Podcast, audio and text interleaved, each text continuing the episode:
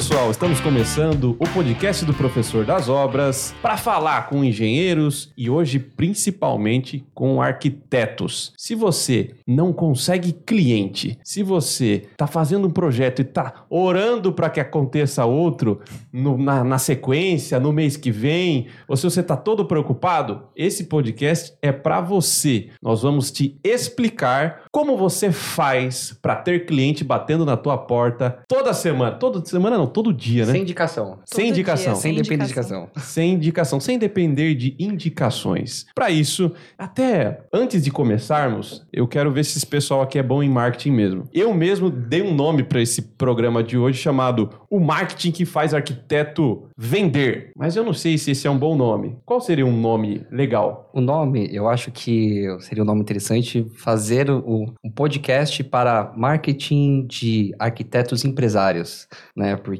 a questão que vai fazer você vender é realmente você aderir uma mentalidade empresária acerca do seu escritório e não ver o seu escritório como algo com uma profissão, e sim realmente como uma empresa. Porque aí você começa a tomar as estratégias corretas para que você consiga vender essa indicação. Então eu acredito que arquiteto empresário seria um melhor nome. Tá, mas você acha que esse nome arquiteto empresário seria um nome bom para colocar tipo numa thumbnail e dar clickbait? Bom, aí a gente tem que jogar um tráfego para testar. Aí você vai entender quais as ferramentas que eles utilizam para testar e validar tudo isso. Bom, para isso eu trouxe aqui o Vitor César da Pion, trouxe também o Silas Neto da Pion também. Os dois são sócios, é, enquanto um cuida do marketing e da estratégia da empresa, que é o Vitor, o, o Silas cuida do operacional, do time operacional. E claro, se o assunto é arquitetura, nós trazemos aqui conosco uma arquiteta para falar de fato se tudo isso que eles vão vender aqui, o peixe, e vão ensinar, funciona na prática ou não. É a Yara Gaeta, que é arquiteta já há seis anos, é prova de tudo isso que eles estão falando aqui hoje. Gente, obrigado por ter vindo aí. Obrigado você pelo convite. É uma honra estar aqui, podendo compartilhar um pouco dessa nossa experiência com os arquitetos, que a gente sabe que o arquiteto não aprende isso na faculdade, não aprende a realmente a criar uma empresa, a fazer um marketing, a, a fazer a sua prospecção, né? Então, eu acho que é uma oportunidade tanto para nós aqui, quanto para quem está assistindo entender que sim, há um caminho que você pode seguir se você não gosta de fazer network, se você não tem essa habilidade, não conhece gente, ou se até a sua cidade é muito pequena.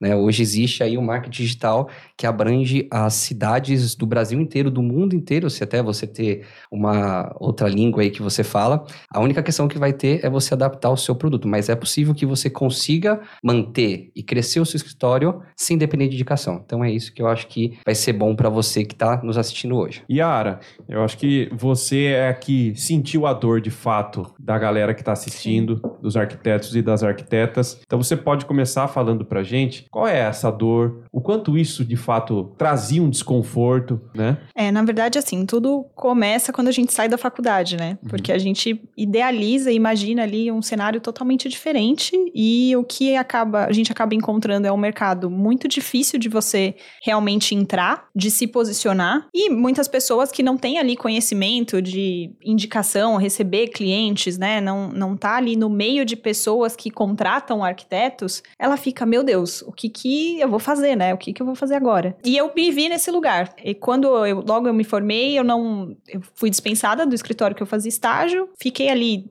quatro meses, cinco meses sem emprego. Falei, cara, eu vou precisar me enfiar em algum lugar aqui. E vou para uma loja. Aí comecei a trabalhar em loja e nessa vida eu fiquei durante quatro anos. Até que eu falei, não, eu preciso dar um propósito melhor para minha vida e entender aqui se eu realmente tenho que continuar na arquitetura ou se a arquitetura não é para mim, eu vou desistir disso e criar alguma outra coisa e para um outro caminho. E aí eu falei, não, vou, vou criar o escritório e vou começar. Só que eu continuava com aquele mesmo problema, né? Eu não vou ter cliente, não, como é que eu vou conseguir cliente? E aí surgiu o, o caminho ali que o Vitor me apresentou, que era fazer marketing digital. Então, inicialmente eu montei ali um escritório com dois sócios, a gente já começou a montar uma estratégia para conseguir cliente. No primeiro mês a gente já conseguiu um, um retorno. Depois esse escritório ele durou ali durante uns dois anos por motivos pessoais de cada um dos sócios a gente decidiu desfazer a sociedade. Mas eu tinha ainda aquele desejo de continuar, tanto que eu a gente desfez a sociedade em um mês mês, no mês seguinte eu já estava com outro escritório rodando e com a mesma, mesma estratégia, né? Consegui clientes sem indicação, focado, é, criei né, um público, falei, não, eu preciso de um produto bem estruturado, eu preciso de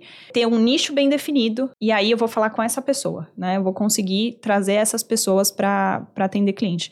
Desde então, assim, desde o meu primeiro escritório, eu nunca tive um mês que eu falei, não, esse mês eu não consegui fechar nenhum projeto. Então, todo mês tem projeto, todo mês tem bem mais de um projeto e todo dia tem cliente chegando e perguntando como que, como que eu faço, como que eu consigo contratar seu, seu, seu trabalho, né? Eu quero saber um pouco mais. Então, todo dia chega gente interessada no meu serviço, né? No meu trabalho. E eu acho importante falar que como a gente faz isso será falado hoje. Então, você que está assistindo, é. aproveita porque a gente gente vai abrir a caixa preta aqui para vocês, tá? Agora eu entendi sobre a questão que você falou sobre a thumbnail, né?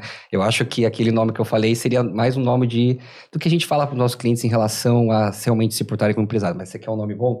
É arquiteto vender, arquiteto venda todo dia sem indicação, porque é o que a maioria prefere, entendeu?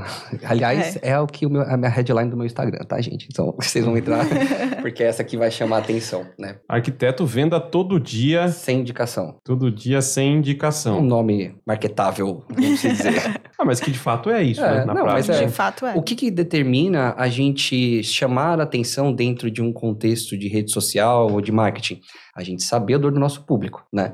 Então, quando a gente consegue saber a dor do público, consegue comunicar com essa dor desse público, a gente acaba chamando atenção que acontece muito dentro da, do marketing, ela pode falar isso, no geral, né? É que só é vendido, né?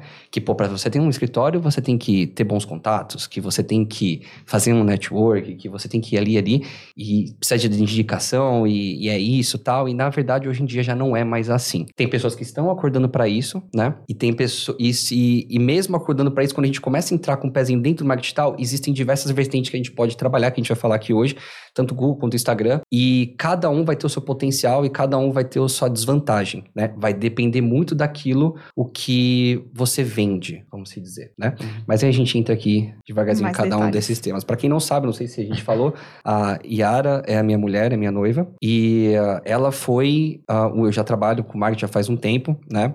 E ela foi esse início, ela foi a minha primeira cobaia em relação a trabalhar nichado, e quando as coisas foram acontecendo com ela, as estratégias foram validadas, a gente foi abrindo para outros clientes. Então... Qual, qual foi o marketing que você usou para conquistar a Yara? Esse marketing é de longa data. Esse, na verdade, foi um remarketing. Legal.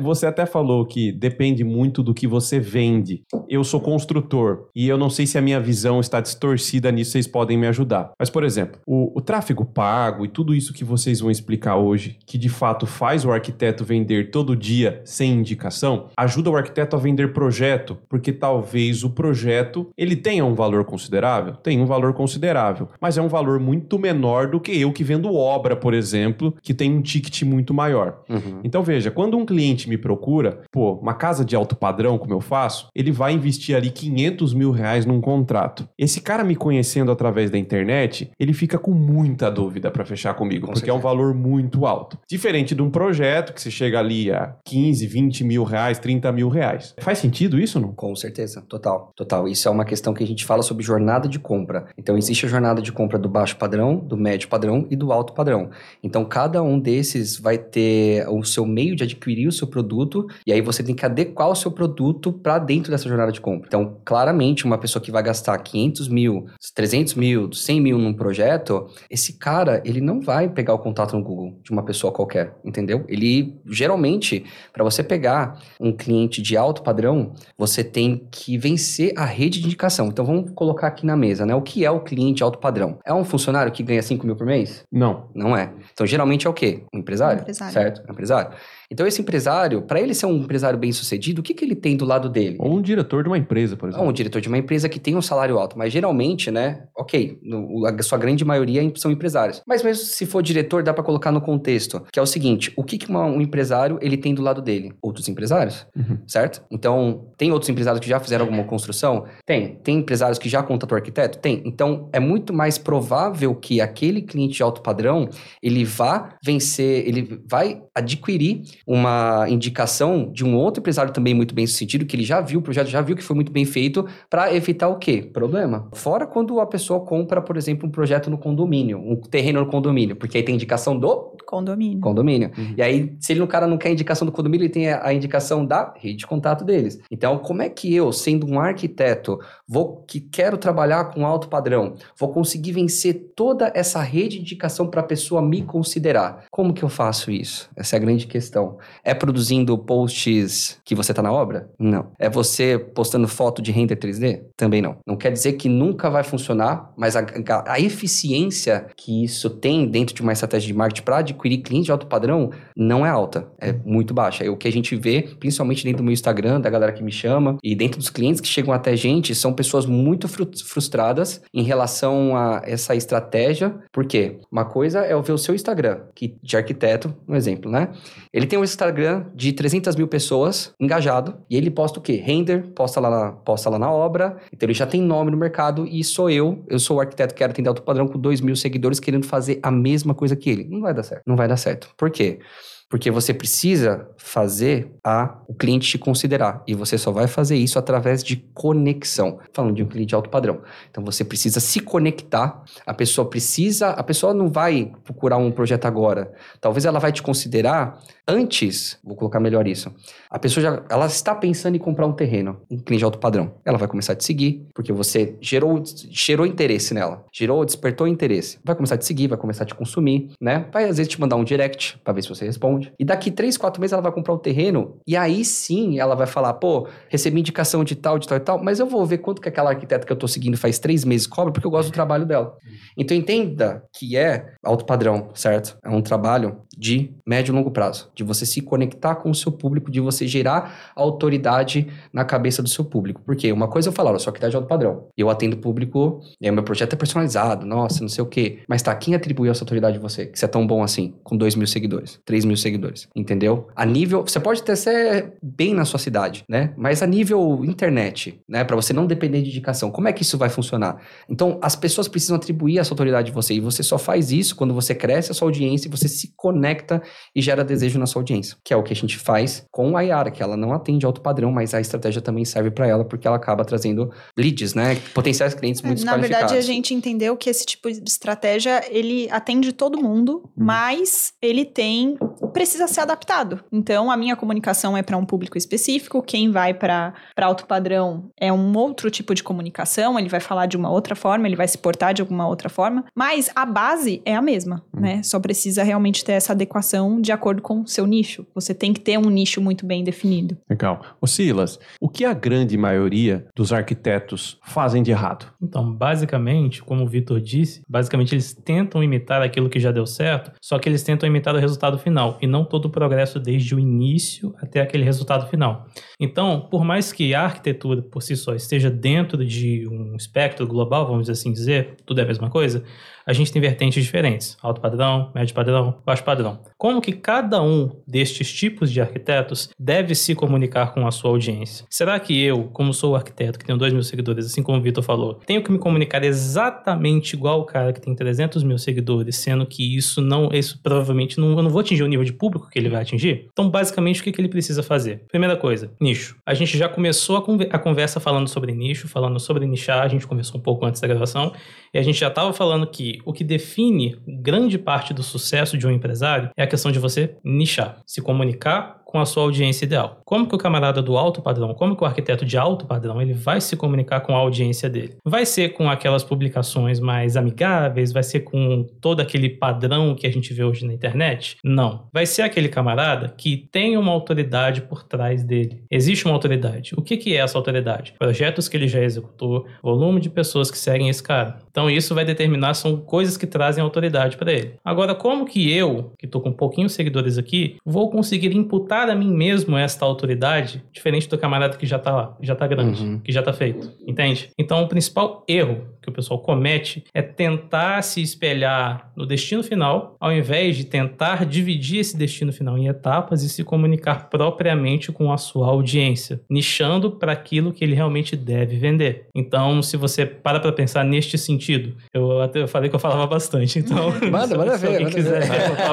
Tá, tá legal. Perguntar. Tá, tô gostando, manda. Então, por exemplo, cara de alto padrão. Beleza, me formei aqui, eu quero fazer projetos de alto padrão. Como que tem que ser a minha comunicação? A minha, eu tenho que focar primordialmente em construção de base. O que vai imputar a autoridade a mim vai ser a base que eu consigo construir. Eu vou conseguir construir esta base com render de 3D de projeto que nem foi executado? Então, basicamente, como que eu consigo construir esta base? Consigo construir esta base divulgando que eu tenho conhecimento para tal, passando para você algum conhecimento que você pode executar, tentando trazer para essa audiência que eu sou uma pessoa que entendo do que eu estou falando, tentando me comunicar com você, tentando fazer com que você considere o meu trabalho, tentando achar o meu ponto de conexão com você, para que a partir deste ponto eu consiga crescer a minha base e a partir disso não importa o que eu poste, porque a minha autoridade já está ali imputada a É. mim através desse volume que eu consigo. O- Eu acho importante colocar dois pontos aqui que foi falado, que é o seguinte, por que, que a gente nicha por comunicação? Se você fala de forma generalizada, você acaba atingindo ninguém. Quando a gente nicha, entende a dor daquele nicho, daquele tipo de público, a gente acaba tendo uma maior eficiência dentro da nossa comunicação, o que acaba elevando o... a- chama atenção. Pô, o cara tá falando diretamente comigo, né? Então, colocando aqui sobre o que o Silas está falando, por acaso você que está aí do outro lado já ouviu dizer que seguidores não pagam a conta? Já ouviu dizer essa palavra? Já, Já. o meu nunca pagou minhas É, contas. então, mas O paga. meu paga. Uhum. Mas paga. Porque quando se tem uma audiência, a diferença de qualquer pessoa que a gente admira na internet que tem muito dinheiro é a audiência. Talvez você produza o mesmo conteúdo, talvez você faça o mesmo serviço, mas um tem audiência e outro não. Então, a premissa aqui é: quem tem audiência tem poder. Só que a gente está falando aqui dentro de uma estratégia de Instagram e Facebook, né? A gente vai puxar o lado pro Google depois. Né? Mas é geral, geralmente falando, quem tem audiência de poder. Tá, como é que a gente vai fazer isso para um arquiteto que realmente não tem nada e quer crescer a audiência porque ele quer atender alto padrão e ele precisa dessa audiência? Por quê? Se o cara, ele quer atender alto padrão, ele não tem indicação, não tem um network, não produziu muitos, muitos projetos ainda de alto padrão, o que que sobra para ele? Sobra criar a audiência dele para ele criar a autoridade dele.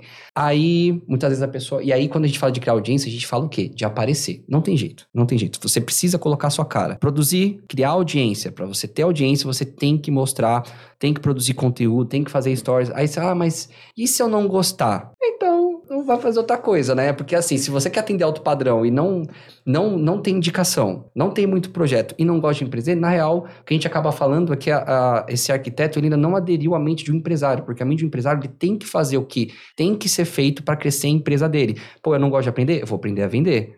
Pô, eu não gosto de aparecer, eu vou aprender, eu vou aprender a aparecer pelo bem da minha empresa, porque é isso que eu preciso fazer para gerar o resultado que eu quero gerar. O que foi que aconteceu eu com ela? Ela é, não eu gostava acho de aparecer. importante dizer não isso. gostava. Eu não gostava de aparecer. Até hoje, assim, não, não gosto muito de aparecer. Uhum. Mas, eventualmente, eu vou lá, apareço, respondo algumas caixinhas de pergunta. Mas, de um modo geral, 90% das vezes, eu abro a caixinha de pergunta nos stories, depois eles vão falar um pouco mais sobre essa estratégia. Eu respondo com a tela preta, Uhum. sabe? Eu tiro uma foto de onde eu tô e escrevo ali em texto e dá super certo. Então, assim, as pessoas também vão se conectar com o seu estilo, né? Eles podem atender 20, 30 arquitetos na agência deles. Eu não me importo que a estratégia que eles usam comigo seja usada com outros, porque cada arquiteto vai ter o seu estilo, a sua personalidade.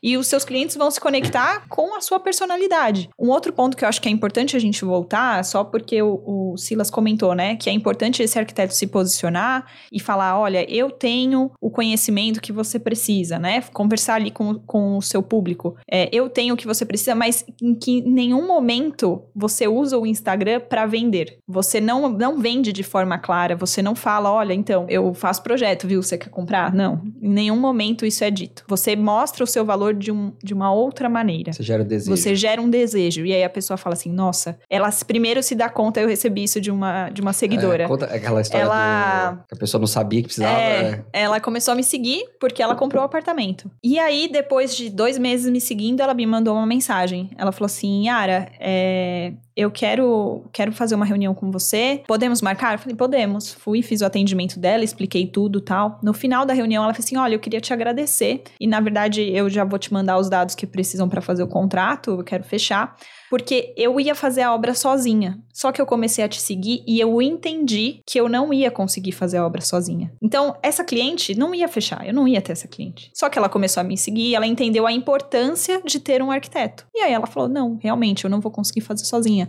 Então eu preciso de alguém. Consciência É. de público. É, criar ela criou consciência. consciência e, e me contratou. Sim, é até muito interessante isso que a Yara falou, porque quando a gente fala de aparecer no seu perfil, tem muita gente que pode ter receio quanto a isso, por achar que é, em termos chulos aqui, blogueiragem, ser uma blogueirinha. Mas na verdade, quando a gente fala de aparecer, a gente não tá falando de ah, você mostrar o seu dia. A gente tá falando de você se colocar à disposição para que o teu seguidor tenha um canal de contato com você, caso ele tenha alguma dúvida. Porque é isso que vai gerar a conexão dele com você a ponto de ele te considerar à frente das indicações.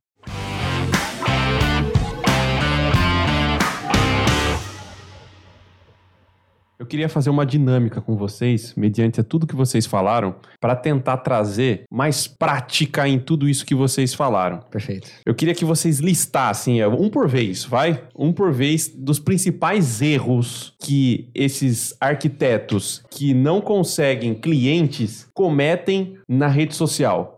Na rede social. Por exemplo, postar um monte de render 3D aleatório, isso é um erro. Isso. né? Isso Se é não um tiver erro. uma estratégia por trás e etc. Então eu já comecei o meu. Segue, segue a roda aí, vai. Tá, então se for pensar em erros que eles cometem, basicamente, eu acredito que o primeiro erro é você não estar disponível para os seus seguidores, não colocando uma caixinha de perguntas ou qualquer tipo de mecanismo que permita que o seu seguidor interaja com você. Eu acho que o que eu penso e que vem um pouco para complementar o que o Silas falou, essa distância que se cria do arquiteto com o público, né? As pessoas idealizam o arquiteto e o arquiteto se porta de uma forma muitas vezes arrogante, né? É Assim, não, eu quero o cliente que vai fechar tal projeto, que vai pagar mais caro, e às vezes não é esse o objetivo, né? Então você se mostrar como uma pessoa atenta, que escuta quem tá ali te seguindo, que dá atenção e valor para aquela pessoa que tá te seguindo. Então, às vezes, a gente fica tão focado em, em, sabe, parecer ser uma outra coisa e, na verdade, atitudes simples podem te ajudar a converter, sabe? Então, assim, acho que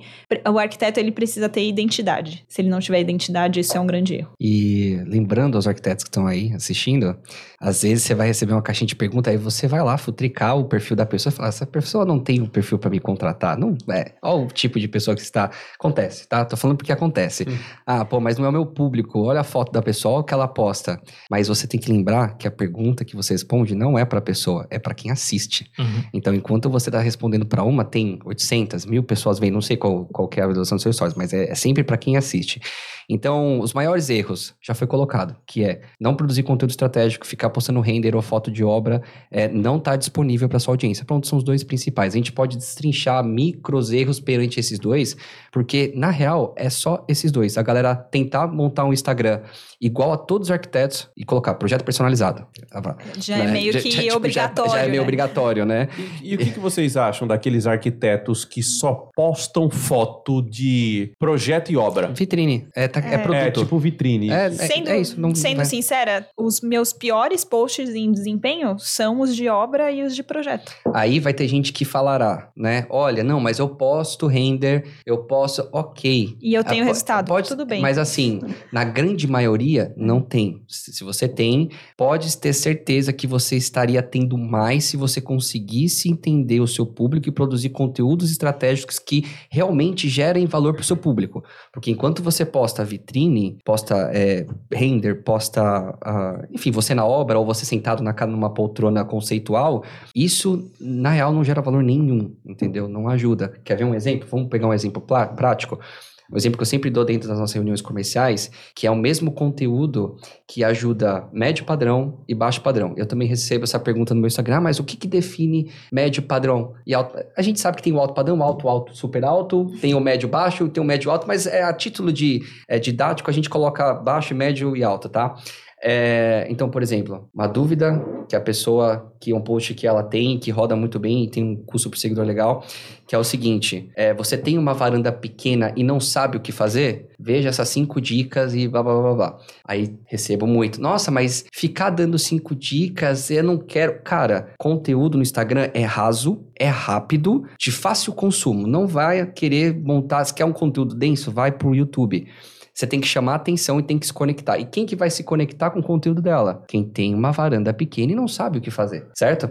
Só que tem um outro lado também, que é o cara que tem uma varanda grande e também não sabe o que fazer. Então, com apenas uma troca de palavra, você tem uma varanda grande e não sabe o que fazer, veja cinco ideias, ou veja o que não fazer, aí a gente entra numa estratégia contra-intuitiva, veja o que não fazer. O mesmo post, trocando apenas uma palavra, vai atingir públicos diferentes, porque a dor é diferente, Uhum. entende?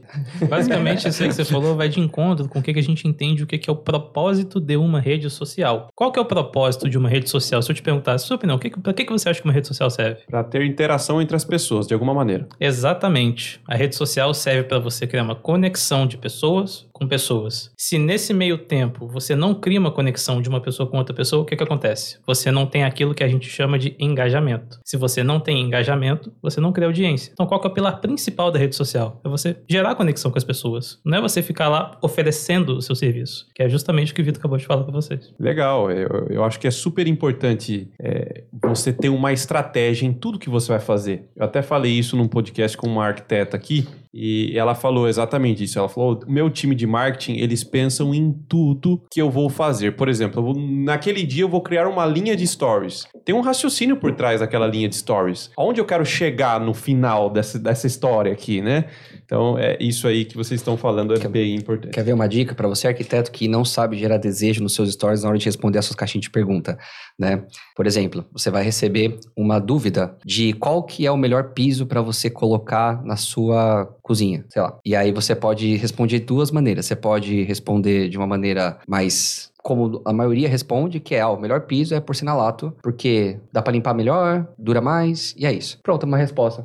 Te ajudei. Se fosse você fazendo essa pergunta, perguntando do piso, eu falasse assim, ó, é um porcelanato que você vai usar aqui porque é mais du- dura mais e tem é mais bonitinho, é isso, certo? Então, você recebeu a resposta que você queria. Agora, de frente, eu vou falar assim, então, Hugo, é, aqui para os nossos clientes, a gente geralmente prefere utilizar porcelanato, porque dentro de todos os projetos que a gente já produziu aqui, porcelanato tem tido a maior durabilidade e também é, o, o cliente acaba gostando mais no final. Então veja que a, a mesma resposta eu comecei a colocar: olha os meus clientes, olha os projetos que eu faço, eu tenho experiência, eu sou especialista, olha o resultado que eu já tive. Então a forma como você também faz esse conteúdo que entra no que você falou em questão de conteúdo estratégico, que, que é todo mundo fala, mas ninguém sabe o que, que é, tem tanto a ver em você atingir o seu público, como eu te falei com o exemplo da, da varanda, como também você saber responder as suas perguntas daquele seu público para que você gere o desejo e se põe autoridade em você. Porque, olha, eu faço projetos e aqui a gente faz assim. E é tá? aí que entra a, a foto da obra, né? Que às vezes a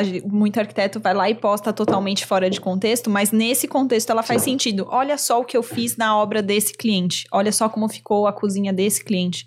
Então, aí você acaba gerando desejo e traz mais proximidade. Falando, nossa, legal, ela fez isso na cozinha desse cara e essa cozinha é mais ou menos parecida com a minha, então eu acho que dá certo. Então a pessoa às vezes, e, e às vezes é aquilo, aquela pessoa que você está respondendo não vai, não vai comprar de você, mas outra pessoa que está assistindo essa resposta vai comprar. Ou então essa pessoa vai te indicar para alguém. Né? Eu tenho o caso de uma cliente, de um lead, entrou em contato comigo, a pessoa que entrou em contato comigo não fechou, mas ela me indicou uma pessoa e essa pessoa fechou. E essa pessoa que fechou, já entregou o projeto, já recebeu o projeto, me indicou no grupo do condomínio. E nesse grupo do condomínio eu já fechei mais cinco. Então, olha só, o meu primeiro contato não fechou comigo, mas ela me levou a pessoas que fecharam. Por quê? Porque ela aparece, porque ela tá disponível, Uhum. entende? E aí, pensando numa questão de rede social, você tem três formatos: tem Reels, tem Feed e tem Stories, né? Então a gente falou aqui do Feed, a gente falou dos Stories. Eu vou deixar bem claro porque cada um. de- o- o- qual que é a finalidade desses três formatos? Primeiro formato, Reels, para você gerar alcance. Então, às vezes, é algum conteúdo de entretenimento, porque ele tem um engajamento orgânico muito maior do que os carrosséis, por exemplo, no feed. Então, você vai colocar é, um conteúdo no Reels para viralizar e trazer pessoas do seu perfil. Ali no feed, você vai construir tanto conteúdos meio, né, e topo de funil. Importante falar, meio de funil é aquela pessoa que já tem a, a noção que precisam de um arquiteto e topo de funil é aquela pessoa que nem sabe que precisa de um arquiteto, saca? E as pessoas nos seus stories, elas são as pessoas mais engajadas, são as mais é, interessadas nos seus conteúdos. Por isso que se faz é interessante aqui sim você colocar foto do seu render, colocar foto de você na obra, por quê? Porque as pessoas estão ali vendo realmente qual que é o seu trabalho, diferente de um feed. O feed vai fazer a pessoa ficar, o stories vai fazer a pessoa converter. Essa é a grande diferença. Sim, é tão interessante isso, esses dois pontos que o Vitor e a Yara comentaram, porque é muito interessante essa troca de palavras. Você já ouviu falar no termo vender sem vender? Não. Basicamente, é isso que a gente prega dentro das, nossas estratégias e dentro da rede social como um todo. Por exemplo, quando ele fala do conteúdo de piso, qual era o melhor piso para sua cozinha, você vê que o pequeno jogo de palavras faz toda a diferença quando você, ao invés de só dar a resposta, você só vira e fala: Mas isso que os meus clientes utilizaram, que a gente já executou, isso parece uma coisa boba e parece que não faz diferença quando você está lendo um conteúdo, mas na cabeça do usuário final, que está ali visualizando o seu post, você consegue implantar uma ideia no subconsciente dela de autoridade. Porque você está falando de uma coisa que não é uma coisa que você teorizou, você está falando de uma coisa que você executou, validou e colocou ali. Por mais que a gente não pense pense nisso na, sua, na hora que a gente está vendo a publicação, o seu subconsciente pensa. Então, automaticamente, quando a gente estiver procurando por um arquiteto que, que a gente quer que execute aquele serviço, imediatamente a gente atribui isso a você, que colocou isso na sua publicação. É muito interessante. Legal, faz sentido.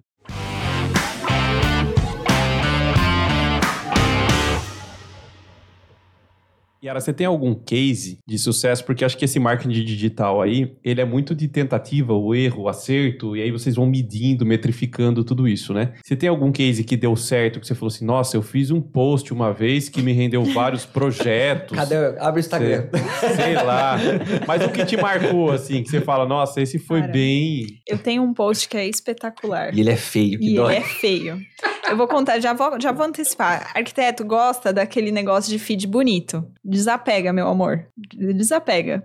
Porque é, os posts que a, a gente até pegou, assim, a gente fez um teste, né? Pegou o post feio, pagou um designer, fez o designer Com o mesmo conteúdo. com o mesmo conteúdo e impulsionou os dois. O resultado do bonito foi muito ruim, em não era ruim, mas ele era muito ruim em relação ao feio. E o feio é assim, básico. É um fundo branco e letra preta, né? Não tem ali nada de nenhum design, não tem nada, né? E eu tenho um post que eu não deixo de impulsionar nunca, que é o não reforme o seu banheiro antes de ver essas quatro dicas, porque ele me traz seguidor a 20 centavos. A 20 centavos. 20 centavos. E aí a gente faz lá as nossas as nossas métricas. Eu sempre esses clientes que eu fecho, eles sempre falam: "Eu vim pelo Instagram". E é realmente o último único canal que eu uso, né? Sempre esse post eu sei que ele me rendeu muitos clientes, porque muitos clientes vieram por ele. Que foi um dos primeiros. Foi um ainda. dos primeiros. É, 20 centavos é bem barato. Qual que é a métrica, assim? Ah, então a gente começa a entrar num ponto bem delicado,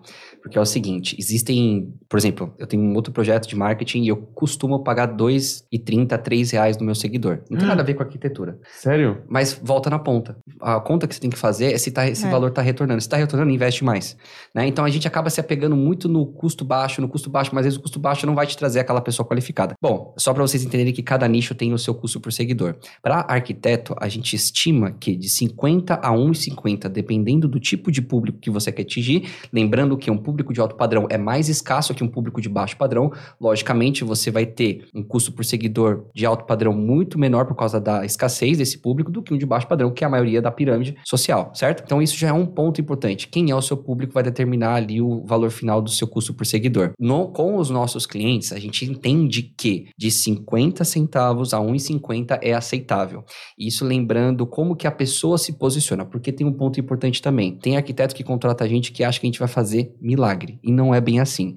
Se ele contrata uma estratégia de Instagram de crescimento de audiência, ele tem a parte dele. Por quê? Você é um potencial cliente do arquiteto. E a gente instrui os nossos arquitetos como fazer os stories, como qual é o tipo de pergunta que ele tem que fazer, para até ele pegar o jeito, porque a gente também entende que a pessoa contrata porque ela não sabe. Então a gente também faz um trabalho de instrução de treinamento. Então você viu um post, por exemplo, tem uma varanda pequena, né? Viu o post que eu te falei, foi lá e seguiu. E aí você viu o feed, ele falou legal. Só que um grande legal dessa estratégia é a pessoa entrar nos seus stories e ver que você é ativo, você você responde o público. E a pessoa, pô, vou seguir porque vai que eu queira perguntar alguma coisa. Já vi que ela dá uma consultoria aqui grátis, né? E eu vou aqui perguntar. Então, o fato de a pessoa ser ativa, deixar esse ponto de conexão aberto, vai fazer com que o seu custo de seguidor caia, porque você é um perfil ativo.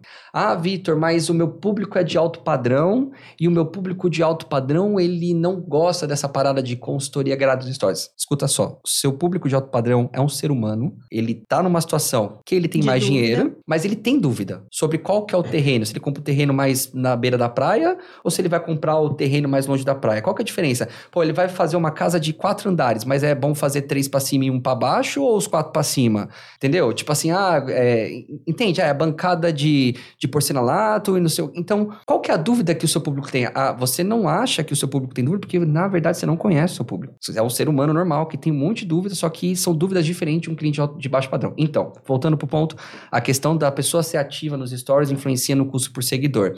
Então, o seu nicho, a sua, a sua forma de ser ativo e também o tipo de conteúdo que você está construindo para aquele público, porque é muito na base de acerto e teste, vai influenciar. Mas para os arquitetos que estão escutando a gente, de 50 centavos a 1,50 é aceitável dependendo do contexto que você está inserido. E aí um ponto importante de falar também é assim, né? O arquiteto, de um modo geral, ele não ele não não sabe inicialmente o comercial, ele não sabe vender. Ele Boa. não ele não sabe não sabe vender. Então isso é um ponto importante. A gente tem que aprender o nosso comercial. Como que vai ser, né? Eu antes de entrar ali em contato com loja e tal, abominava, falava, nossa, vendedor, não quero ser vendedor. E durante toda a minha experiência ali como vendedora, eu fui uma vendedora ruim. Eu era uma vendedora ruim, porque eu não acreditava no que eu tava vendendo. E aí, a partir do momento que eu criei o meu escritório, eu falei, cara, eu tenho que vender e eu tenho que montar um produto que eu acredite no produto. Legal, montei esse produto. Agora eu tenho que fazer, tenho que trazer cliente e eu tenho que vender para esse cliente. Então eu tenho que atender ele da melhor forma, eu tenho que montar um comercial, esse comercial tem que ser bem estruturado, porque não adianta nada eles me entregarem o cliente, eu não sabe o, o lead, né? E eu não saber o que fazer com ele. Então, esse comercial, esse, esse ponto comercial, os arquitetos precisam ter um olhar melhor. E eu sei disso, eu sei que é uma fraqueza, porque a gente teve um projeto paralelo que hoje está em pausa, que era uma mentoria para arquiteto. E muito dessas aulas que eu dava, eu via ali a dificuldade em vender, a dificuldade em montar um produto. Então, esse ponto é muito importante, né? É tudo, uh, tudo está integrado, né? É, a, o marketing ele traz muita informação para gente e o arquiteto tem que ter ali a humildade de falar não, essa informação tá vindo e eu vou adequar para o meu negócio, eu vou trazer para o meu negócio, eu vou saber resolver isso. Então esse ponto é muito importante e eu acho que como você me perguntou, né, de, de valores e tal, acho que é interessante a gente dizer que às vezes pensa, nossa, mas eu vou investir muito por mês e não, você não precisa investir tanto por mês, né? Você, qual que é o mínimo para investir por dia? Seis reais, é, seis reais pelo gerenciador de anúncios. Se você for apertar a mão ali no turbinar, ali no Instagram, isso dá 10 reais, né? Que dá 300 por mês, né? Se a gente for fazer um levantamento aqui nos últimos seis meses, a gente investiu mais ou menos uns 6 mil reais em, em divulgação e o que converteu foi muito maior do que isso. Tipo Não, assim, é, é, o ROI é muito alto. Explica o que é ROI. O ROI. ROI. Podem, podem me parar, assim, quando eu falar algum termo técnico, não tem problema. ROI, retorno sobre investimento, né? Então, vamos colocar o ROAS, né? Vou complicar mais ainda a cabeça do pessoal. Não, ROAS é retorno sobre investimento dos anúncios, tá? Então, ROI é o retorno da empresa, o quanto que a empresa gasta e quanto que ela fatura, né? E o, e o ROAS é só vai pegar ali a parte da estratégia de marketing. Então, assim, é quando você tem o caminho, quando você sabe realmente que você é, tem que se portar como empresário, porque essa parada de você saber vender, de você se preocupar em fazer um comercial, né, é, é uma mente de empresário falando, não é uma mente de um arquiteto que saiu da faculdade falando. Por quê?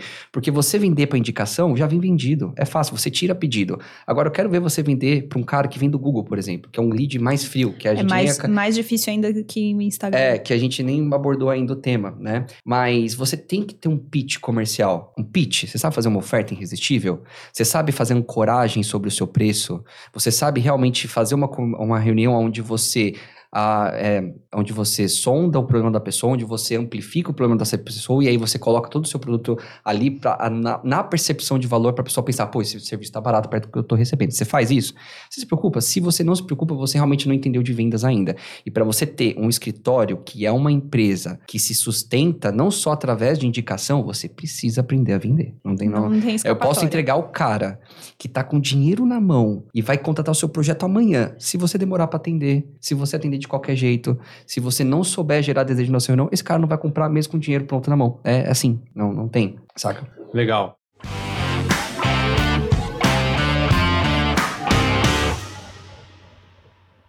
Eu queria fazer as principais perguntas aqui que mais te fazem nas redes sociais para a gente responder aqui de bate-pronto. Rodei o Google e nunca fechei nada. Por quê? É exatamente isso que a gente falou. Porque para você vender um lead, pensa que no Google é, já não é um perfil de alto padrão, e pelo Google, é, de- tem que deixar claro, já é um perfil do médio padrão. É, então, quando você vai, o cara ele vai te pedir um orçamento, ele vai mandar para você e para mais cinco. Então, quem atender rápido, quem atender melhor, quem tiver a melhor apresentação e às vezes não é o melhor preço, tá? Não é o menor preço, vai levar esse cliente. Então, justamente, não vendo por quê? Porque talvez você não, não entendeu como fazer um, como criar um processo comercial dentro da sua empresa de arquitetura.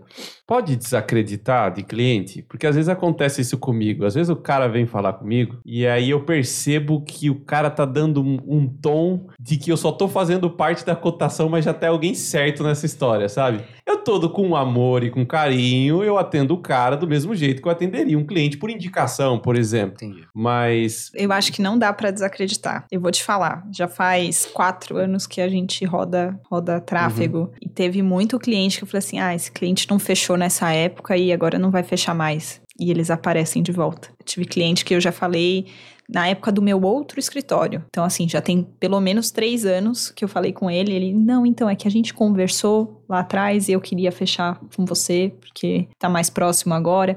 Então, tem muito isso, né? Do cliente que ainda tá. Ah, eu ainda vou comprar o apartamento, mas eu já quero pesquisar. Ou então eu acabei de comprar e a entrega é lá pra frente. Quer ver um outro post que funciona para ela? Comprou um apartamento só em 2024 e não sabe o que fazer? É. Veja esses quatro pontos, porque ela tá pegando o público que nem tá considerando contratar um arquiteto ainda, mas pô, tem um, né? E aí o grande legal desse, desse conteúdo é que ela não fala de contratar um arquiteto. Não, é. É, é nosso erro muitas vezes, né? Faz um post, fala assim: não, vou colocar aqui, contrate um arquiteto. Não, esquece. Não, nunca mais usa isso. Nunca mais fala contrate um arquiteto. não é uma boa CTA. Não é uma boa, é. não. Entendeu? Inclusive, até como resposta direta para o que você perguntou, que ah, devo desacreditar desse cliente, eu já sei que ele está com um projeto fechado, ele está me perguntando só para ver preço. O que, que vai possivelmente converter esse camarada que já tem um projeto fechado a fechar com você? É a sua oferta, que é o que o Vitor falou. É o pitch. Que é você co- conseguir construir um bom pitch de vendas. Se o camarada que está pesquisando ele por preço, que já está lá com o cara fechado e entrou em contato com você, ver algum diferencial palpável na sua oferta, no seu serviço, naquilo que você entrega, ele vai com certeza te considerar durante essa, decisão de compra. É, isso aconteceu uma vez comigo. Um cara conseguiu o meu contato, nem lembro por onde, mas não foi por indicação.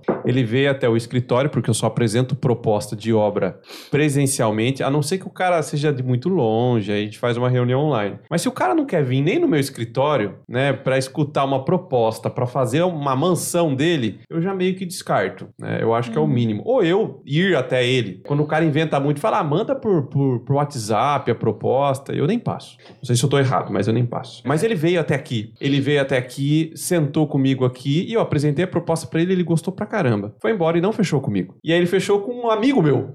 É, é concorrente, amigo, né? E fechou com esse cara. E aí, pô, beleza. Começou a fazer a obra lá do cara. E aí ele começou a ter um probleminha lá na obra do cara. Ele, adivinha quem ele chamou? Eu. Que ele gostou de mim, gostou do jeito como eu abordei com ele e me pagou e me paga até hoje consultoria pra obra dele. Então eu não fechei a obra, mas, Mas fechou fechou uma a consultoria. consultoria. depois. Então faz sentido você falou que eu tô errado? Então pode Não, mandar não, não. mensagem pelo WhatsApp? Não, não, é. Orçamento, você acha? Não, que- na verdade você tá certo. É, dependendo do contexto, claro. Depende do nicho. É, É. depende do nicho. é, por exemplo, você não vai apresentar uma proposta de alto padrão mandando um PDF no- por e-mail, não tem como.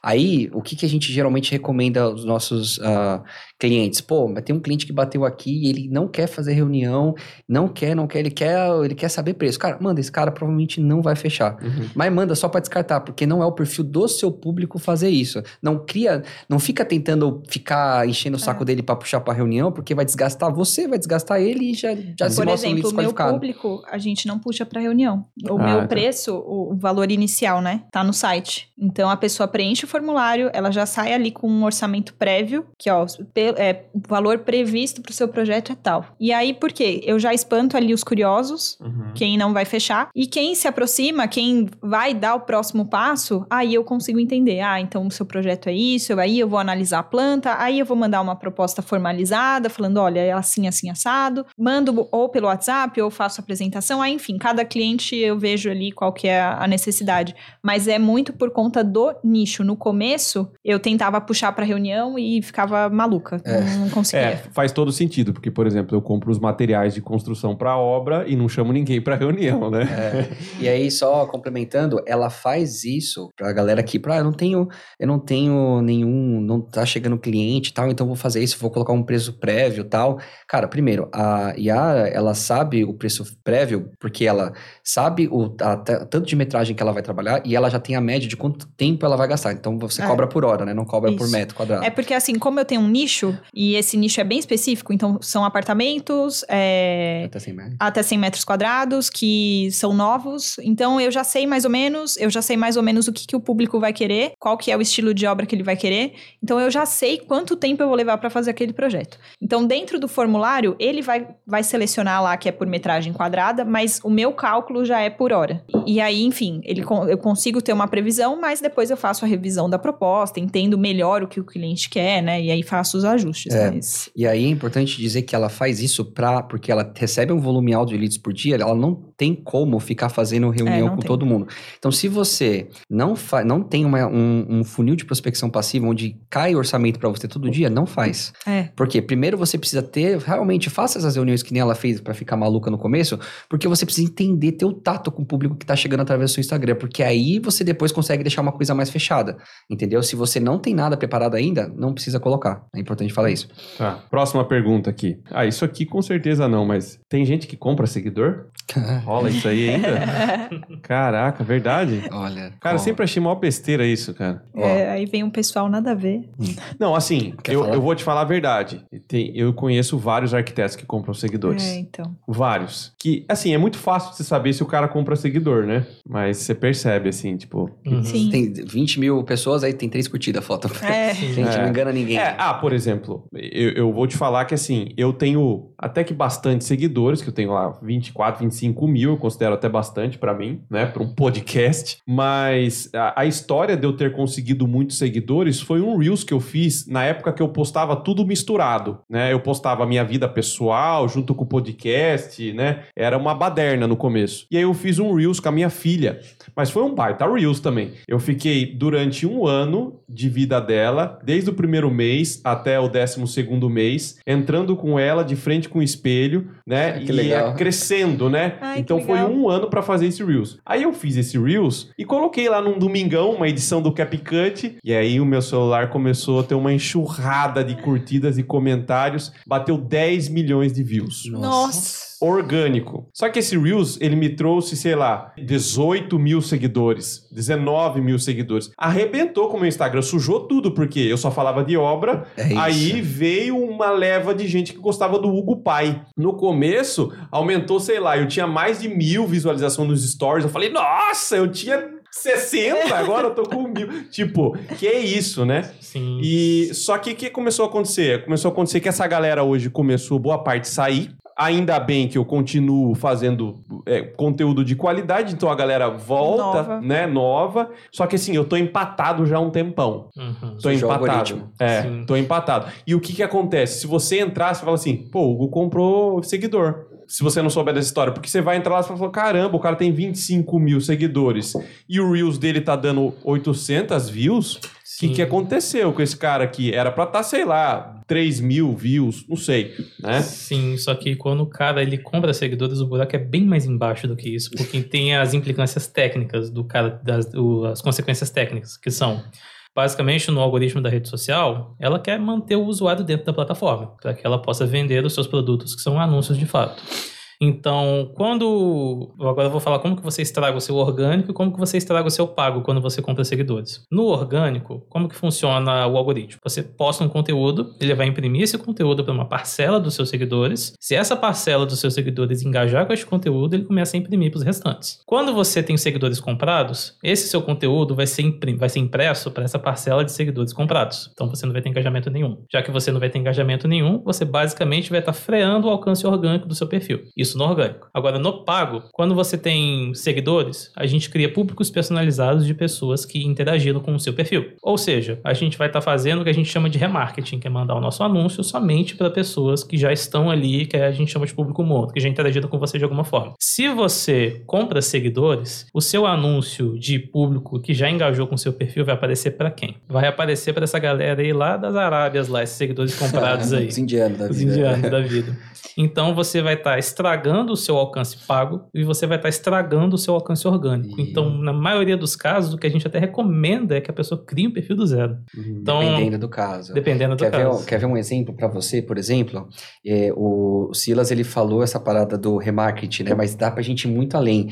Por exemplo, pô, Vitor, eu vi aqui que ah, eu tenho, eu trabalho aqui com obra tal e eu quero fazer uns anúncios para fora para pessoa que não me conhece. Beleza? O que, que eu vou fazer? Eu vou pegar as pessoas que são semelhantes aos seus seguidores para, porque o, o perfil, o, o Facebook, o Instagram, ele vai ler o perfil do seu público e vai criar um público semelhante, ou seja, vai que não te conhece, nunca viu sua marca pra gente fazer os anúncios. E aí, por exemplo, você teve muito da galera que chegou do pai do Hugo, né? pai Hugo, né? Uhum. Imagina se eu faço um público semelhante dessa galera que chegou lá pra trás, vai ser semelhante só pessoas que gostam de que- assuntos de, a família. Uhum. Agora, 18, mas a gente consegue pegar dos 18 pra frente, se for de obra. Então, a gente consegue fazer ali, ah, eu quero fazer um engajamento dos públicos que engajou nos últimos 180 dias, que já é um público mais qualificado. Então, cada caso é passível de análise pra gente ver qual solução, ah, porque a gente tem cliente que comprou seguidores. Então, a gente entende que a gente tem que criar uma nova audiência, que a gente tem que fazer os públicos em cima dessa nova audiência, que a gente não pode considerar a audi- a audiência passada Uhum. né? O que acabou acontecendo muito, não no nicho de arquitetura, mas no, no meu outro projeto, pessoas que têm um perfil profissional, acontece muito com mulher, tá? Então você que é mulher, é, toma cuidado com isso, né? E aí a mulher vai lá, vai na praia e posta uma foto de biquíni, né? Legal. Só que acontece, por ser né, um- uma foto de biquíni, acaba viralizando mais e acaba trazendo muito homem. E às vezes o público é, sei lá, eu, fa eu falo com, é, com um nicho de sobrancelhas, um exemplo, né? E aí começa a lotar o perfil da mulher de homem, desculpa a palavra, tarado. Daí começa a mandar direct e tal, e, e, e aí acaba realmente estragando toda a questão do trabalho que ela vem feito. Então, cuidado com aquilo que você posta. O conteúdo estratégico tem que ser coerente com sempre com o seu público. Ah, Vitor, eu posso mostrar a minha vida prof- profissional? É, pessoal? Claro que pode, deve, gera conexão, mas também toma cuidado com o que você está postando, tá? Sim, sim. O princípio geral para isso vai ser coerência. Se você Coerência. quiser mostrar o seu lado pessoal, você pode mostrar, mas que seja de uma maneira que seja coerente com o teu profissional. É isso. Então, você arquiteto, por favor, poste o render 3D, mas não compre seguidores.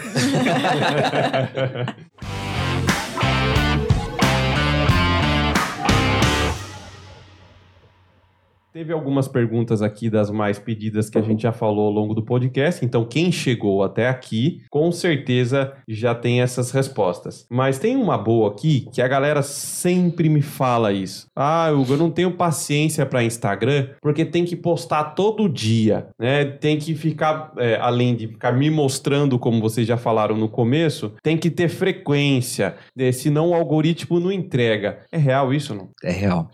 E aí a gente pode entrar no outro assunto que tem a ver com o Google, né? Porque, aliás, uh, a gente, durante muito tempo, a gente colocou, manteve o escritório da Yara, né, com Google Ads. Na verdade, o trabalho com o Instagram, ele começou em novembro é, do então, ano assim, passado. O Instagram dela tinha 200 seguidores em novembro do ano passado. Agora tá quanto? 20? 22 mil. 22 mil, né? Isso que a gente Quantos não- seguidores você tinha? Tinha 126 Sim. seguidores quando a gente começou a estratégia. em Novembro, novembro. do ano passado. É, isso, Você fez algum Reels que viralizou ou não? Não. Não, só o tráfego. tráfego pago. Só tráfego. É, e aí, publi- e lembrando que é público qualificado, né? Porque É. veio através de um conteúdo estratégico, olha só, né? Não é só renda. Então, assim, a gente pegou um perfil, tirou ele do zero e começou a sustentar ele, né? Então, antes disso era só Google. E qual que é realmente o benefício de você fazer uma estratégia no Google, uma estratégia no, no Instagram, no Meta Ads? Quando o arquiteto, ele realmente, ele não tem tempo, ele não tem o perfil de aparecer e ele não tem com quem contratar para fazer esse trabalho, né? Porque se eu não sei fazer, eu posso tentar arranjar alguém para fazer para mim, um sócio que tem essa habilidade que eu não tenho, né? A gente acredita que sociedade é isso, a gente pegar uma pessoa que não tem a habilidade que eu não tenho para complementar ali a empresa. Já que não é viável, cara, não é viável o Instagram. Então, a gente consegue te salvar, a gente vai pelo Google. Entretanto, existem algumas considerações. Né? O Instagram ele vai exigir que você tenha frequência, que você apareça, mesmo que for com é, caixinha de pergunta, né? Não, não precisa ali ficar realmente mostrando seu rosto, mas você tem que estar ali sendo frequente. Se você não quer pagar esse preço para ter um lead mais qualificado, mais engajado, porque a pessoa que veio através de uma caixinha de pergunta, por exemplo, ela já se conectou, você já gerou valor para ela e ela é ativa, né? Existe o que a gente chama no termo de vendas, que são gatilhos mentais, né? A gente fala que vendas é emocional por causa desses gatilhos. A gente acaba, atingindo alguns gatilhos na emoção da pessoa que faz ela ter um- uma certa atitude. Nesse caso do Instagram, a gente ativa o gatilho da reciprocidade, que é eu te ajudei sem pedir nada em troca, eu vou começar a considerar você. Porque, pô, ela me ajudou, ela nem me conhece. Deixa eu ver o que, que é. Isso é um, é um gatilho do ser humano, né? Reciprocidade, é isso, né? É isso. É isso, né? Então acaba sendo um lead mais qualificado que tende a fechar mais fácil com você, porque ele veio através desse gatilho que você gerou valor para ele primeiro. Tá, mas não é possível para mim Instagram. Não tenho saco, eu odeio Instagram. Aliás, eu excluí meu Instagram durante seis meses. Antes de trabalhar com marketing, eu odiava Instagram também, viu, gente? Eu me comparava muito com a vida das pessoas.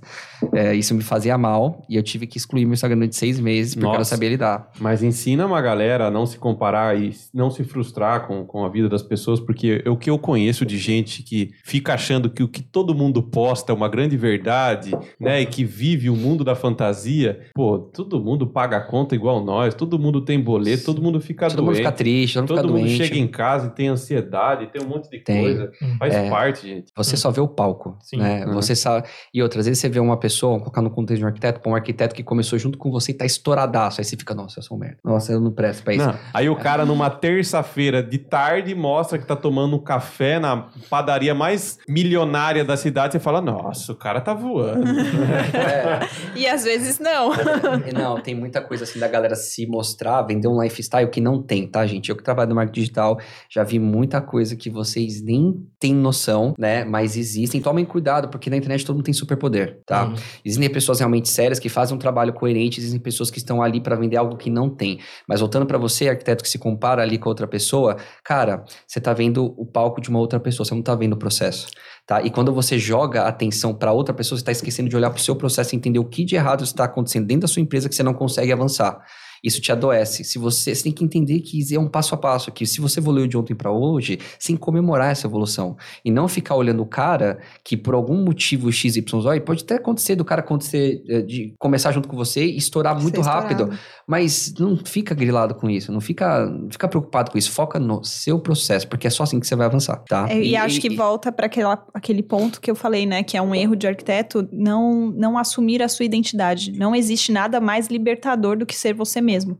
Então, quando você tá ali empreendendo e, e tendo o seu próprio negócio, aquele negócio ele é a extensão de você. Então, não tente parecer outra coisa. Seja você mesmo, porque o seu negócio é você. Ele vai, ele é, você vai, te desprende muita energia você tentar fazer o jogo de uma pessoa. Sim. Né? A Yara joga o jogo da Yara. O Silas joga o jogo do Silas. O Vitor joga o jogo do Vitor. E o Hugo joga o jogo do Hugo. Se eu tentar jogar o jogo do Silas, porque eu vi que ele tem mais resultado, não vai dar certo, porque eu não sou o Silas. Eu tenho que jogar aonde eu tenho força. Entendeu? Entender o meu lado sombra, entender qual que é a minha ali dificuldade, trabalhar ela, mas eu tenho que potencializar onde eu sou bom, né? Então a comparação ela faz isso, ela acaba tirando a atenção da gente, achando que a vida é fácil. Hoje em dia, já viu aqueles reels? Deve rolar muito no seu nicho de engenharia. Do cara ter uma casa, um terreno, ele faz assim, ó, e aí a casa tá pronta. assim, já, eu já fiz É assim. bom, mas sabe qual é o problema disso? Que a galera não entende que passou seis meses nesse clique. E quando você vê o resultado de uma pessoa, de novo, você tá vendo o palco, você não tá vendo quantas noites ela ficou fora, quanto ela teve que se estressar, o quanto talvez ela se estressa com o resultado que tem, porque ganhar dinheiro é bom. É bom, mas ganhar dinheiro tem um lado ruim também, que você tem que lidar com umas coisas que talvez você nem saiba que tem que ligar. Entendeu? Então tudo não é necessariamente bom ou ruim, mas tem ali as suas consequências. Então não acha que tudo é uma maravilha. Tá? Então foca no seu processo. Eu sou um cara que venci essa comparação quando eu entendi que o Instagram ia me trazer dinheiro, que não era o lugar para eu ficar comparando minha vida. Uma coisa que eu fiz que pode te ajudar também, primeiro. Ah, tem vai ajudar. Olha só. Para você que tem vergonha de começar a ser blogueirinho. Porque, né, eu entendi que eu tinha que ser blogueirinho e o caralho, desculpa. A pessoa, o pessoal vai vai a minha família, né? Minha família vai, o primeiro cancelamento acontece em casa, tá? Então, toda eu criei meu Instagram lá no início, com zero seguidores. Primeira coisa que vai acontecer, a família vai começar a te seguir. Ele me bloqueou. Eu bloqueei todo mundo. Eu bloqueei. Ele Eu falei, eu não, eu não sabia fazer stories, gente. Não sabia falar. Então, assim, ó, eu não queria que ninguém visse esse meu início para as pessoas não me julgarem, né? Porque já era difícil para mim ter que tomar esse passo. Então, ah, minha tia entrou, bloqueava. ah, mas você me bloqueou. É, tinha algoritmo, não dá, é, sabe? Fica lá no meu outro Instagram lá que tem as fotos da família e tá tudo bem. Então, me ajudou muito eu bloquear minha família a ter essa liberdade de falar com as pessoas que não me conhecem na vida pessoal. Porque no Entendeu? começo você tá falando lá com duas pessoas, É, né? Entendeu? Então, E, e aí, enfim, esse foi um passo que me ajudou. E o segundo passo é. Pô, mas peraí, aproveitando enquanto você Ah, lembra, isso que você falou é super importante, né? Porque tem gente que fica olhando pra números. Uma vez eu tava conversando com um engenheiro que veio gravar um podcast comigo e ele falou um negócio que é super importante. Eu me lembro muito bem quando as redes sociais nem eram tudo isso que é hoje e não ficava te dando esses números, esses indicadores, essas métricas que te faz ficar, oh, aumentou, diminuiu, né? Logo quando eu me formei na engenharia civil, eu trabalhava numa construtora aqui e teve um, um professor da Unip, né, é, aqui de Sorocaba, que ele tinha uma turma de engenharia civil, ele me chamou para fazer uma palestra lá sobre alvenaria estrutural. Cara, é um tema que na época tava bombando, todo mundo queria saber. Eu falei, eu vou sim, trabalhei muito tempo com isso. E aí, eu lembro que uns dois dias antes da palestra, eu nunca tinha dado aula. Depois eu fui professor, tudo. Mas para mim ali tava sendo, né, primeira vez. Ele chegou para mim e falou assim: Hugo, prepara, não vai ser mais na sala de aula, vai ser no auditório da Unip. Vai ter 80 pessoas. E eu me tremia, cara. Eu me tremia, tremia, porque eu ia ter que subir num palco com o microfone na mão. Imagine, a primeira palestra que eu dei. Eu nunca tinha dado uma aula. Eu só saí das apresentações de. Assim, né? E morrendo de medo. E, e ainda ele virou e falou assim pra mim assim, Hugo, só que agora por ter mais turma, é, a galera é, é, ficou com aula vaga lá tal, pode estender mais. aí você nem tinha conteúdo pra tudo Cara, isso. e eu falei assim, meu, eu vou ter que tri- triplicar o tempo por slide aqui, né? O que, que eu vou falar, né? Só que, resumindo, foi super legal. Eu gosto muito de fazer isso. Só que, cara, 80 pessoas. É E a gente, perde a noção no Instagram, Eu- né? Pô, era, era um auditório me ouvindo. Sim. Eu me sentia o Cortella ali, sabe assim? é verdade. Eu falei, caraca, que legal. Hoje você coloca um stories aqui, vou postar nós aqui depois que acabar. À noite já tem, sei lá, 200 pessoas. Você fala, caramba, 200 pessoas. Hoje a gente tava puxando as métricas e aí ele falou, ele falou assim, ele puxou lá, falou assim, você percebeu que a sua conta apareceu pra mais de meio milhão de pessoas? Seu rosto apareceu. Seu né? rosto apareceu pra meio milhão de pessoas? É e a gente inteiro. tipo, a gente perde a, a nossa a noção, né? E assim, eu preciso fechar meio milhão de projetos? Não, eu preciso só de alguns. Uhum. Sim, né? é, eu queria até pontuar que é, é muito interessante a pergunta que você tinha feito do preciso postar todos os dias. A gente, inclusive, tem um conteúdo sobre isso. Que basicamente as nossas estratégias são muito voltadas para tráfego pago. Então, quando a gente fala neste sentido de tráfego pago, preciso ficar postando todos os dias para poder fechar novos projetos? Essa é para você, arquiteto?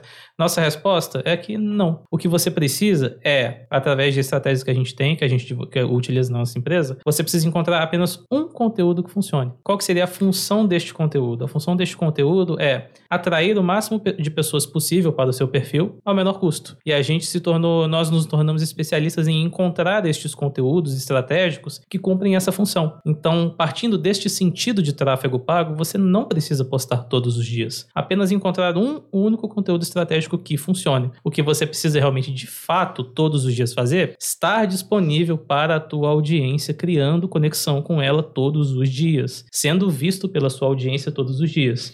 E isso que você vai fazer é nos stories. Acerca de conteúdos, você só precisa de um, desde que você encontre o conteúdo correto. Uhum. Isso é muito legal. Se você for abrir o Instagram da Paio, a gente já está assim, caminhando para os 9 mil seguidores e a, maior, a grande maioria é arquiteto e a gente tem 23 conteúdos, sendo que dois estão sendo impulsionados. A gente não posta Exatamente. muito conteúdo no feed. Mas, voltando dois pontos que a gente ficou preso, que era do Google. Voltando um, que é a de comparação. Lembrei o que que era. Era... Cara, esqueci de novo. Não lembrei. é você não seguir arquitetos. Sim. Siga outras pessoas do seu nicho, do, de outro nicho, que são bem-sucedidos, porque aí você pega ideias de outro nicho, não fica se comparando com a vida dos arquitetos que têm sucesso e começa a aplicar com você com cautela. Quando você ah, trabalhar isso na sua cabeça, aí você volta a seguir os arquitetos, tá? Quer falar alguma coisa? Não, Sim. eu ia falar que eu mesma sigo pouquíssimos arquitetos. É, tá. E aí a gente viu, tava falando do Google, né? Então, o Instagram ele vai te trazer esse lead mais qualificado pela questão do gatilho mental e o Google ele vai te trazer um lead mais frio, tá? Então, você vai pagar o preço de não aparecer, você vai pagar o preço de você não gerar engajamento ah, no seu público, tendo um, um um potencial cliente mais difícil de converter porque ele mandou o orçamento para você mais cinco, né? E ah, puta, mas eu trabalho com alto padrão. Cara, de, de 20 leads que vai chegar na sua mão, talvez um seja de alto padrão e não é o perfil do E cara. geralmente o Google, como ele disse, né, é um cliente mais médio, baixo padrão. Então ele está procurando preço. Uhum. tá? A partir do momento que eu migrei ali a minha estratégia, foco maior no, no Instagram, aumentei o meu valor, né? É, você fecha as coisas com mais facilidade. É isso. Para o Google, você precisa ter um trabalho comercial um pouco mais refinado. Para o Instagram, já vem um pouquinho mais quente, É. né? Sim, inclusive, até colocando em números isso, quando a gente fala de conseguir seguidores para os arquitetos através das redes sociais, o Vitor ali deu o exemplo que a gente considera aceitável pagar ali até 1,50 no seguidor, mais ou menos, enquanto que um lead de Google você pagar em média o quê? 15 reais um lead de Google, 10, 15 reais, às vezes 20 reais um lead de Google. Depende da, depende da região também. Ah, eu sou Uhum. arquiteto, eu atendo na minha região, eu sou do interior. Cara, se prepara para pagar 30, 40, 50 reais no lead, Uhum. porque as- o Google, enquanto você. No Instagram, você cria consciência do seu produto. Lembra do exemplo que ela deu aqui, em relação da pessoa que achava que ia conseguir fazer e não fez isso? Foi uma educação. Então, a rede social, Instagram e Facebook, ela tem, e o YouTube, tem o intuito não só de converter, mas de gerar consciência no seu público do des- da necessidade do seu produto Exato. né? O Google, ele vai pegar a pessoa que tá precisando de um projeto. Não, tô precisando de um projeto. Tem alguém, um arquiteto que, me, que tem aí, né? Então, é, o Google, ele, ele traz um lead mais consciente, mas ele traz um lead que tá procurando preço já, Uhum. certo? Inclusive, O Instagram né? quer você, né? Uhum. A pessoa que vem pelo Instagram, ele quer contratar a Yara, ele quer contratar o Googo. Sim. né? É algo mais Mas o que, que você tinha específico. falado? Que eu tinha um ponto muito importante de falar sobre isso. O que, que você falou? Repete aí. Não dá pra dar replay porque a gente tá ao vivo, tá, pessoal? ao vivo na vida aqui. Não, eu tava falando basicamente do custo por lead, que no Instagram é mais barato. Ah, é mais lembrei. caro. Então, assim, no Instagram você tem aquele trabalho de você vai criando demanda. Você vai criando a sua Uhum. demanda. No, no Google, você depende da busca da pessoa. E às vezes você tá numa região que não tem muita busca. Aí você vai fazer o quê? Ah, mas eu atendo local. Cara, você se prepara para criar um produto atender a nível Brasil, porque a sua cidade não, não tem atração para você. Então, o Google a gente depende de algumas coisas. Você acaba pagando esse pedágio por não fazer esse trabalho. Tá tudo bem, você aceita? Aceita, a gente faz para você. E dá resultado, porque a gente veio de um, de um bons anos fazendo resultado do Google, né? Só que quando a gente começou a estratégia do Instagram, e a gente começou a entender que o lead fechava mais caro, fechava mais fácil e vinha em- em- no menor custo, não fazia mais sentido a gente manter uma estratégia de Google. Sim. Hoje a estratégia de Google dela é orgânica, e é isso, e o foco dela tá no Instagram. Instagram. Sim, e Entendeu? inclusive é muito interessante que poucas pessoas param para pensar nessa realidade também. Quando você faz um anúncio no Google, como que funciona toda a lógica da estrutura do anúncio no Google? É, a pessoa, seu anúncio foi impresso, a pessoa pesquisou, seu anúncio foi impresso, ela clicou, entrou no site e ela entra em contato com você ou não. Você pode fazer remarketing depois, mas basicamente esse é o trajeto, esse é o caminho do lead. Já na rede social, quando a pessoa entra em contato com o seu perfil lá, com algum conteúdo, clica e entra no seu perfil, e ela começa a te seguir, o que, que automaticamente acaba acontecendo? A própria plataforma começa a te divulgar também. Você não tem só o lado pago da coisa, como é no Google, você tem o lado orgânico, que a própria plataforma começa a te divulgar. No Google você também tem isso, mas você precisa fazer trabalho de SEO no seu site, isso são outras coisas. O que a gente tenta dizer é que a gente considera que é a melhor alternativa para você poder crescer como um profissional, criação de audiência. Boa. Porque quem tem audiência tem poder, tá? Então- Exatamente. Então é isso. Você vai. Se você tem um Instagram de 2 mil pessoas, você tem uma atração. Se você tem 100 mil seguidores, você fala, ah, eu vou vender um produto. Você faz assim, ó. Você vende. Uhum. Porque tem gente escutando. Agora, o mesmo produto com 2 mil seguidores não vai vender, porque não tem gente escutando. Entendeu? É, um exemplo legal de dar é, é o que eu percebi com o passar do tempo. Ah, vendo o projeto. Como que eu faço para pedir um projeto? Ah, entra na minha bio, preenche formulário e tal. Eu percebi que tinha muita gente que já estava com a obra em andamento e tinha dúvida. Eu falei para ele, eu falei, eu vou criar um- uma consultoria, onde eu vou atender uma reunião, eu vou fazer um ticket mais baixo. Essa pessoa que já tá no meio do caminho, eu vou pegar. Abri cinco vagas, fechei 12. Falei para ele, meu Deus, e agora? Eu preciso de Fez horário uma- na agenda. Fez uma sequência de 5 stories. Por quê? Porque ela tem Ah. audiência. Faz isso com 200 seguidores. Você não vai vender. Então, quer, você quer trabalhar bem no Instagram? Você que tá me escutando? Aprende a criar audiência. E aí entra tudo que a gente falou: conteúdo estratégico, aquecimento, gerar desejo, aparecer nos stories. Ah, não quero. Vamos fazer um trabalho no Google. Só que se prepara, porque você vai ter que se, hum, saber fazer uma reunião comercial. Você vai ter que Sim. saber vender. Porque, de novo, vender para indicação é tirar pedido na maioria das vezes Uhum. né? E Google, é, você tem que convencer a pessoa do lado emocional, porque vem da estratégia. Tem que estudar. E não é nem só fazer uma boa reunião, é ser tão bom vendedor a ponto de convencer o lead a ir até uma reunião com você. Sim. Você ainda tem essa barreira. Tem, é, tem essa outra, né? Tem a Uhum. quebra.